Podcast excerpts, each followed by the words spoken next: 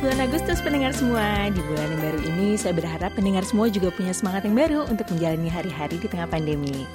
Kabar baik nih untuk pendengar di Indonesia. Sebuah perusahaan mobil Korea yang ada di Indonesia telah berkomitmen untuk membangun fasilitas oksigen gratis untuk masyarakat Indonesia yang membutuhkan. Walaupun di tengah pandemi seperti ini, semarak Olimpiade nggak surut juga ya. Apalagi selama Olimpiade banyak lagu-lagu K-pop yang diputar sebagai musik latarnya ya kan? Lagu dari grup siapa saja kah yang diputar di Olimpiade Tokyo kemarin? Langsung saja yuk kita simak infonya di AIS. Annyeonghaseyo inilah Soul bersama saya DJ Dwi.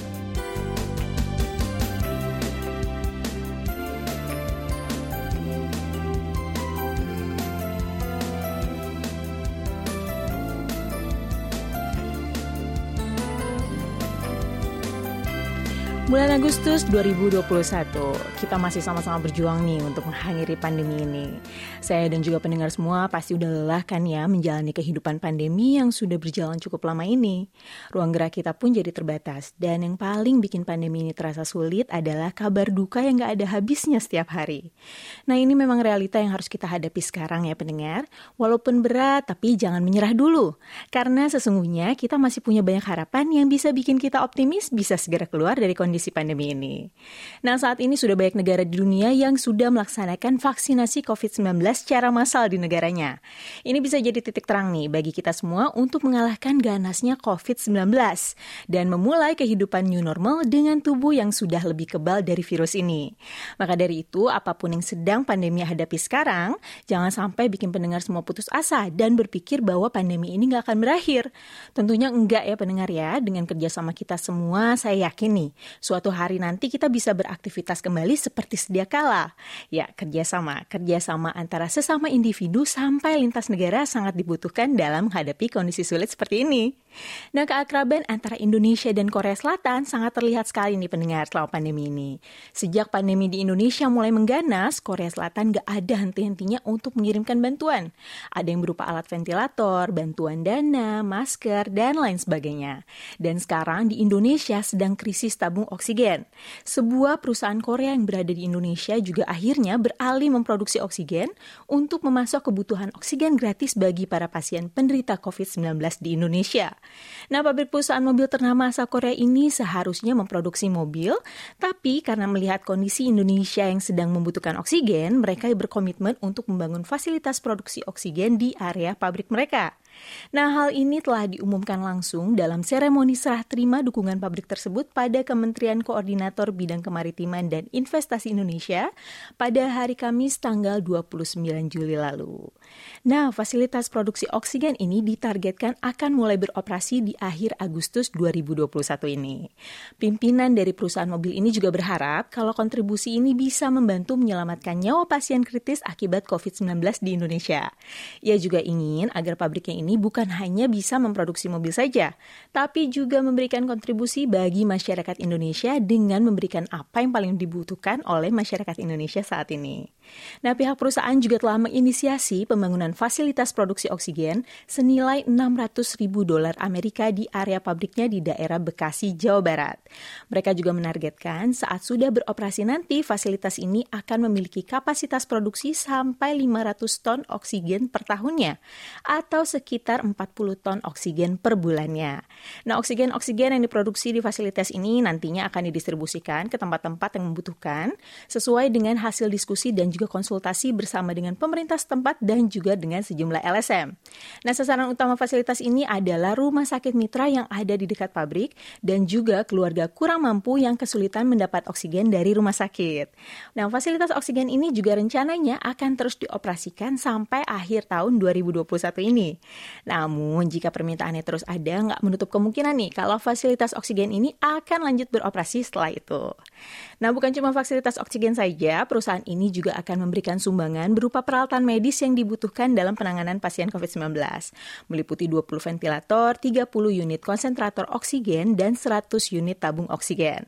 Total bantuan ini bernilai sekitar 2,9 miliar rupiah dan akan disalurkan secara bertahap di bulan Agustus ini.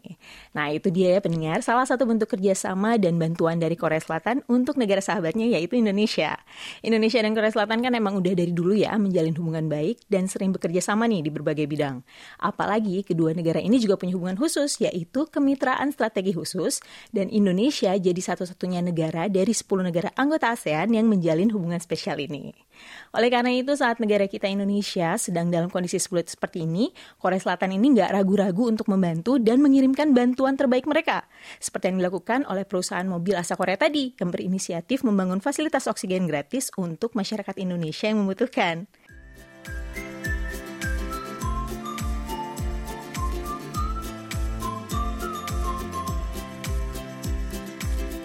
Nah pendengar sadar nggak sih kalau sekarang pengaruh Hallyu atau Korean Wave di Indonesia sudah semakin kuat? Nggak kayak dulu ya pendengar, sekarang kita bisa dengan mudah nemuin restoran-restoran Korea di kota-kota besar di Indonesia. Terus kalau mau beli kosmetik Korea juga sekarang mudah ya, karena sudah banyak brand kosmetik Korea yang buka cabang dan punya penjual resmi secara online di Indonesia. Itu baru dari kosmetik dan restorannya saja pendengar. Kalau kita ngomongin soal K-pop atau K-drama, bener adanya nih, semua akan ke Korea-Koreaan pada waktunya. sekarang siapa Siapa sih yang nggak nonton drama Korea? Sebut saja drama startup yang beberapa waktu lalu sempat booming banget nih di Indonesia. Nah, dari fans drama Korea sejati sampai mereka yang nggak tahu apa-apa soal Korea, akhirnya nonton juga nih drama startup ini. Awalnya mungkin karena penasaran ya, karena dibahas di mana-mana, tapi lama-lama mereka malah ketagihan nih nonton dramanya sampai habis dan akhirnya berlanjut ke drama-drama lainnya. Sampai-sampai waktu itu penggemar drama startup ini terbagi jadi dua kubu. Ada kubunya Han Ji Pyong dan ada kubunya Nam Dosan. Nah, pendengar masuk tim siapa nih? Kalau saya sih tentunya tim Han Ji Pyong dong. Ada-ada aja ya pendengar ya, tapi itulah yang terjadi kalau sudah terhipnotis sama konten-konten Korea. Nah, pendengar masih belum percaya nih kalau sekarang drama Korea itu seterkenal itu di Indonesia? Nih, saya kasih fakta datanya ya. Rating drama Korea saat pandemi ternyata naik dari 32% jadi 47%. Dengan waktu menonton per minggunya yang juga naik secara signifikan. Saya yakin ini pasti karena sejak pandemi ini kita semuanya lebih sering di rumah ya. Dan hiburan di rumah apalagi coba kalau bukan nonton. Ya nggak sih pendengar? Itu kan baru dari sisi entertainmentnya Korea aja nih pendengar. Nah gimana kalau dari sisi produk-produk asal Korea nih? Seberapa kenal sih orang Indonesia sama produk-produk asal Korea? Jadi pada tanggal 20 26 Juli lalu, Kotra atau Badan Promosi untuk Perdagangan dan Investasi Korea melakukan sebuah survei pada lebih dari 100 orang Indonesia tentang image produk buatan Korea di mata mereka. Dan hasilnya ternyata di mata orang Indonesia produk Korea yang paling populer itu adalah Samsung. Kemudian diikuti dengan LG di posisi kedua, sementara untuk perusahaan mobil ternama Hyundai duduk di posisi keempat setelah brand kosmetik Innisfree dan Nature Republic. Nah dari hasil ini terlihat ya pendengar kalau di mata orang Indonesia produk-produk teknologi asal Korea itu sangat terkenal. Saya kira produk kosmetik Korea itu lebih mendominasi, tapi ternyata nggak juga ya. Mungkin kalau misalnya untuk produk-produk K-beauty itu cuma terkenalnya di kalangan perempuan aja. Sedangkan kalau misalnya secara keseluruhan tetap dong produk teknologi asal Korea nih yang paling banyak diingat masyarakat Indonesia dari Korea. Nah menarik ya pendengar hasil surveinya. Walaupun Korea letaknya jauh nih dari Indonesia, tapi produk-produknya tetap di hati rakyat Indonesia. Mulai dari produk teknologinya, kosmetik, makanan, sampai konten entertainmentnya, makin hari makin dicintai oleh masyarakat Indonesia nih.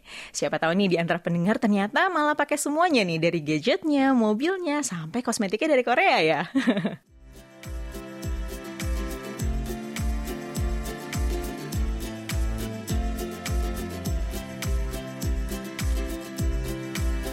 Sekarang saya mau ajak pendengar jalan-jalan dulu nih ke sebuah daerah yang saya rasa bukan tempat yang asing bagi wisatawan mancanegara.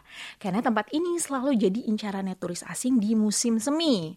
Jinhaegu atau distrik Jinhae namanya. Meski lokasinya jauh dari ibu kota Seoul, ini ada di kota Changwon, Provinsi Gyeongsang Selatan.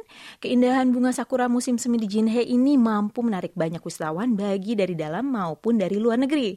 Ternyata nih pendengar, Jinhae ini bukan cuma menyimpan keindahan keindahan bunga sakuranya saja, tapi juga sejarah yang sangat berharga bagi Korea Selatan. Nah, pada tanggal 2 Agustus kemarin, Kantor Administrasi Warisan Budaya Korea menetapkan Jinhae sebagai situs budaya dan sejarah modern nasional yang terbaru. Changwon sendiri adalah satu kota industri terbesar di Korea Selatan yang berada di pesisir pantai selatan dan sempat jadi basis militer saat masa penjajahan Jepang dulu. Pemerintah kolonial Jepang saat itu menyulat Jinghe sebagai kota pelabuhan pertama bagi pasukan militernya di tahun 1910. Nah, fasilitas dasar penunjang kebutuhan kota yang dulu dibangun sampai sekarang ternyata masih berdiri nih dan tetap terjaga. Jadi kalau misalnya teman-teman pergi ke Jinhe masih bisa nih melihat bangunan khas kolonial Jepang. Nah, dalam situs ini total ada 11 warisan budaya yang berlokasi di sepanjang jalan kurang lebih 500 meter dari stasiun Jinhe sampai ke bundaran Jongwon. Nah, di sini terdapat banyak bangunan bersejarah dengan gaya arsitektur modern abad 19, mulai dari ruko, kedai kopi, penginapan, dan juga bangunan lainnya yang berusia lebih dari 100 tahun. Dan bangunan-bangunan ini akan terus dilestarikan dan dipertahankan bentuk aslinya. Dibangun di era pemerintahan kolonial Jepang membuat bangunan-bangunan di sini memiliki arsitektur Jepang yang sangat kuat.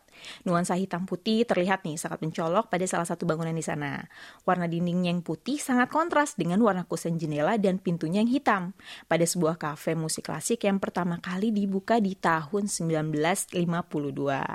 Kafe ini dikenal dengan nama Kalmen. Nah, kafe hitam putih ini adalah pusat budaya Jinhe yang sangat dicintai oleh masyarakat Jinhe karena pada saat itu tidak ada ruang budaya yang layak nih untuk pentas musik dan pameran seni.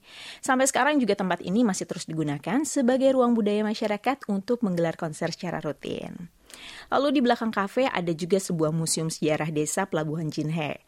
Nah, bangunan yang terdiri dari dua lantai ini telah direnovasi untuk menampilkan data sejarah modern Jinhe. Di dalam museum ini juga banyak terdapat gambar kondisi Jinhe di tahun 1920-an. Gambar-gambar ini menjadi bukti kalau dari dulu Jinhe ini adalah kota yang modern dan tertata rapi.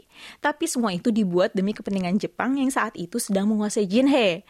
Nah, itu dia ya sedikit tentang Jinhe yang kini sudah dinobatkan sebagai situs budaya dan sejarah nasional modernnya Korea. Sekarang kita tahu ya pendengar, kalau Jinhae itu bukan cuma indah karena bunga sakura di musim seminya saja, tapi Jinhae juga menyimpan sejuta sejarah berharganya Korea Selatan yang masih bisa kita lihat sampai sekarang, yaitu berupa bangunan-bangunannya dan bukti peninggalan lainnya yang masih tersimpan rapi di museum.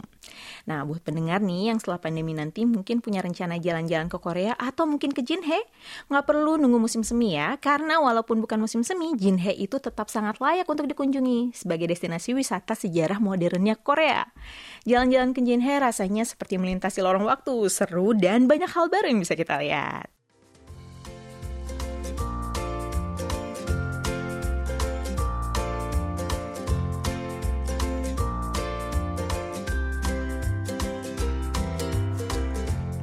Pendengar, apa nih tanggapan pendengar tentang praktek gratifikasi, menyuap, atau memberi hadiah sebagai balas jasa?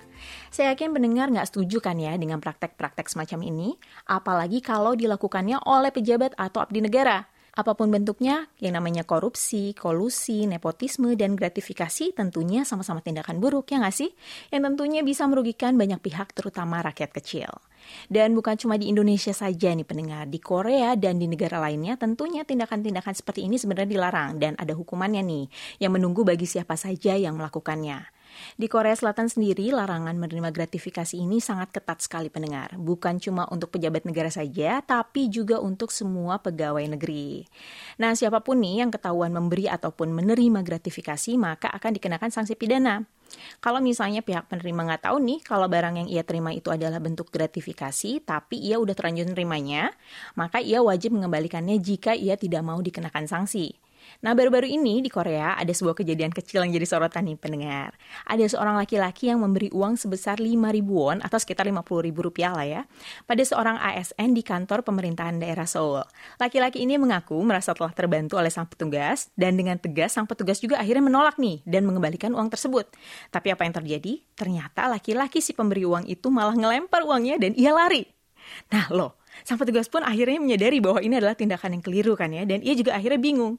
Ia tetap menolak uang tersebut, kemudian menyerahkannya pada pihak yang berwenang karena si pemberi uang itu udah terlanjur pergi kan ya, tadi lari. Nah, saya jadi teringat nih sama adegan-adegan di drama Hospital Playlist pendengar. Pada nonton nggak nih? Di drama itu kan ada ya beberapa kali adegan di mana uh, pasiennya atau orang tua pasiennya ini ada yang berusaha untuk memberikan hadiah pada petugas kesehatan. Tapi mereka selalu nolak nih. Padahal sebenarnya hadiah yang diberikan juga bukan barang yang mahal ya pendengar. Hanya sekedar makanan, minuman, ataupun kue. Tapi tetap ditolak nih sama petugas kesehatan. Itu membuktikan dedikasi mereka yang tinggi pada pekerjaan mereka. Begitu juga dengan sang ASN di pemerintahan tadi yang juga berintegritas dan menjunjung tinggi kejujurannya sebagai abdi negara. Salut ya pendengar ya sama orang-orang yang dengan tegas nih bisa menolak hadiah yang nggak semestinya. Padahal nih sekarang banyak sekali deh mereka yang berani melakukan korupsi dan menerima gratifikasi yang akhirnya malah jadi merugikan banyak pihak. Nah, kalau misalnya mau berterima kasih sekarang kita cukup ya mengucapkan terima kasih saja tanpa perlu memberikan apa pun yang malah mungkin bisa merugikan orang yang membantu kita. Semoga tindakan ASN tadi juga bisa jadi contoh bagi kita semua agar bisa lebih berhati-hati dan gak mudah tergoda ya pendengar. Karena hukumannya ini gak sebanding sama hadiah yang diterima. Mending cari yang aman-aman aja deh kita.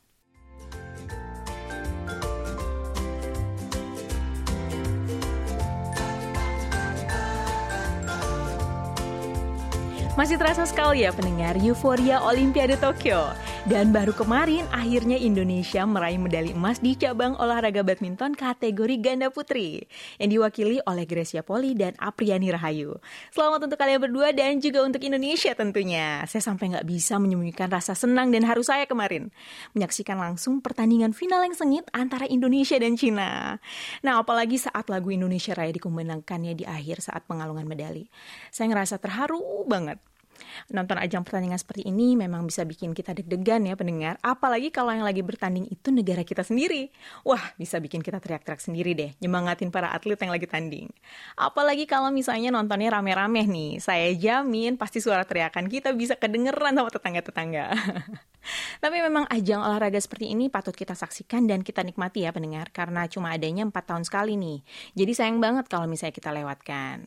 Nah, Olimpiade Tokyo kali ini benar-benar ngebuktiin kalau ajang ini bukan cuma bisa dinikmati oleh para pecinta olahraga saja, tapi juga oleh semua kalangan nih, termasuk para pecinta musik K-pop.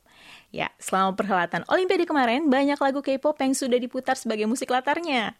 Dari saat pertandingan sampai saat penyerahan medali, dan ini membuat para pecinta K-pop makin semangat nih saat nonton pertandingan. Bahkan mungkin malah ikutan nyanyi saat dengar lagu K-pop idola mereka sedang diputar. Nah, pendengar ingat nggak sih ada lagu K-pop apa saja yang sudah diputar di Olimpiade? Ternyata ada lagu dari ITZY yang judulnya Wannabe yang ikut menyumbang semangat nih buat para penonton juga para pemainnya. Lalu ada siapa lagi ya? Nah, lagu yang satu ini dari Blackpink nggak kalah nih, ikut diputar juga di Olimpiade Tokyo saat pertandingan panahan kemarin. Lalu EXO juga nggak mau kalah nih pendengar, lagu-lagu EXO juga tayang saat Olimpiade kemarin, ada lagu Power dan juga Love Shot. Lalu Twice juga ada dengan lagu terbarunya Alcohol Free yang bikin suasana tegang jadi lebih adem nih di pertandingan voli pria. Lalu Feel Special versi bahasa Jepang milik Twice juga turut membuat pertandingan voli wanita antara Jepang dan Brazil terasa lebih spesial. Dan tentunya lagu yang gak boleh dilewatkan nih dan gak boleh dilupakan dari dunia perkepopan adalah lagu-lagu dari boy group K-pop dunia yaitu BTS.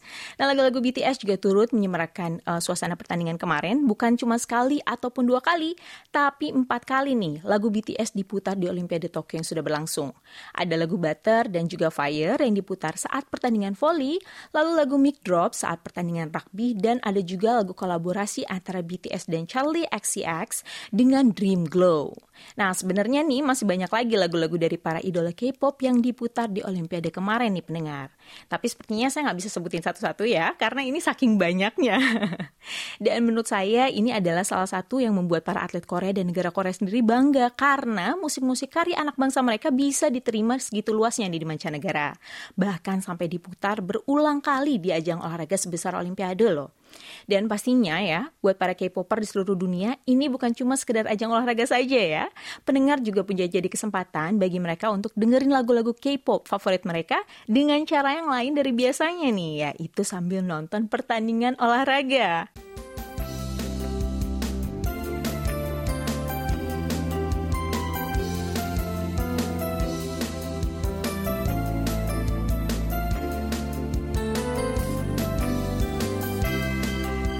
Dari info tentang perusahaan Korea yang membuka fasilitas oksigen gratis untuk rakyat Indonesia, sampai lagu-lagu K-pop yang diputar di ajang Olimpiade Tokyo sudah saya kasih ke pendengar semua. Semoga pendengar semua terhibur dan terinspirasi dengan apa yang sudah saya sampaikan tadi. Tetap semangat dan terus jaga kesehatan. Saya DJ Dwi undur diri. Neildo Hamge Heo.